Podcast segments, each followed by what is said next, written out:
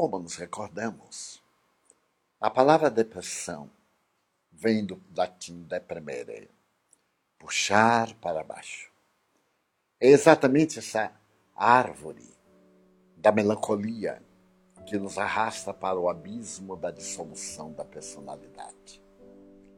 A depressão pode ser considerada um parasita, uma planta que, ao tombar sobre outra, faz-lhe um cavalo e começa a nutrir-se da sua seiva mata o órgão nutriente e vive. A depressão é muito antiga. Nós vamos encontrar na Odisseia, 700 anos aproximadamente antes de Jesus. Vamos encontrar Odisseu, dominado momentaneamente pela depressão. E através das páginas da história até hoje, a depressão tem sido um ser selvagem devorador das mais belas florações da vida. Na atualidade, tornou-se pandêmica. Quase 400 milhões de depressivos, segundo a Organização Mundial de Saúde. Falamos sempre em depressão. Por que não falarmos na libertação dos fatores depressivos? Porque ela é a consequência de fatores endógenos internos e exógenos externos também chamados eventos de vida. Nós temos a hereditariedade que contribui, as enfermidades infecto-contagiosas, as sequelas das enfermidades infecto-contagiosas.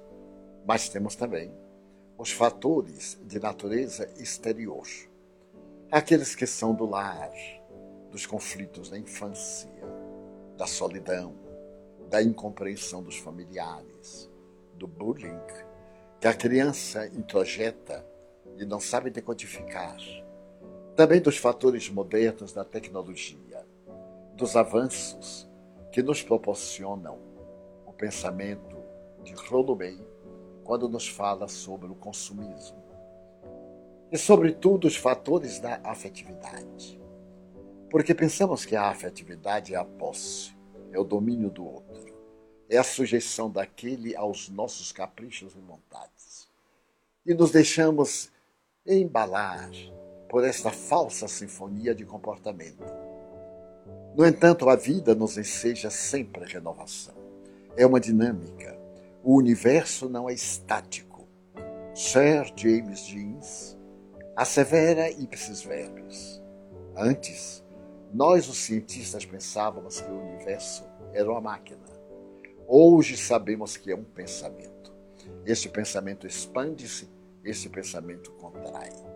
Se por acaso alguém acenar ou movimentar uma pluma numa praia do Pacífico, ela irá interferir em todo o universo através de ressonância. É a palavra autorizada do pai da física moderna neste momento. Por que nos permitirmos a depressão? mas não confundir tristeza com depressão. Todos temos alegrias e tristezas. A depressão é a reincidência de um fato melancólico que se implanta em nosso mundo íntimo e tem vários fatores que podem definir.